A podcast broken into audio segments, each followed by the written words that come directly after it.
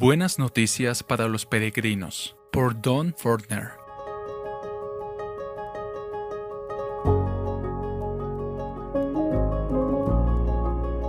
He aquí una buena noticia para los peregrinos cansados y de corazón cargado desde nuestra patria en el cielo. ¿Tienes dolores y problemas demasiado numerosos para contarlos? Te hará bien recibir algunas buenas noticias de casa.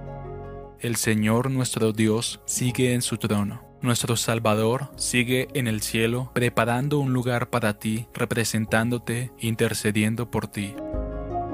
Ya hay muchos en el cielo como tú y yo. Hay un David caído allí, un Tomás dubitativo, hay un Moisés enojado, un Felipe frágil, un Pedro impetuoso y un justo Lot. Todos están allí solamente por la gracia, por los méritos de la sangre y la justicia de Cristo.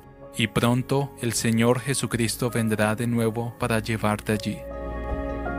No se turbe su corazón. Crean en Dios, crean también en mí. En la casa de mi Padre hay muchas moradas. Si no fuera así, se lo hubiera dicho, porque voy a preparar un lugar para ustedes. Y si me voy y les preparo un lugar, vendré otra vez y los tomaré a donde yo voy, para que donde yo esté, allí estén ustedes también.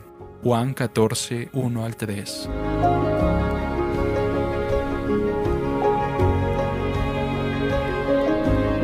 Traducido por Canal Edificando de Grace James.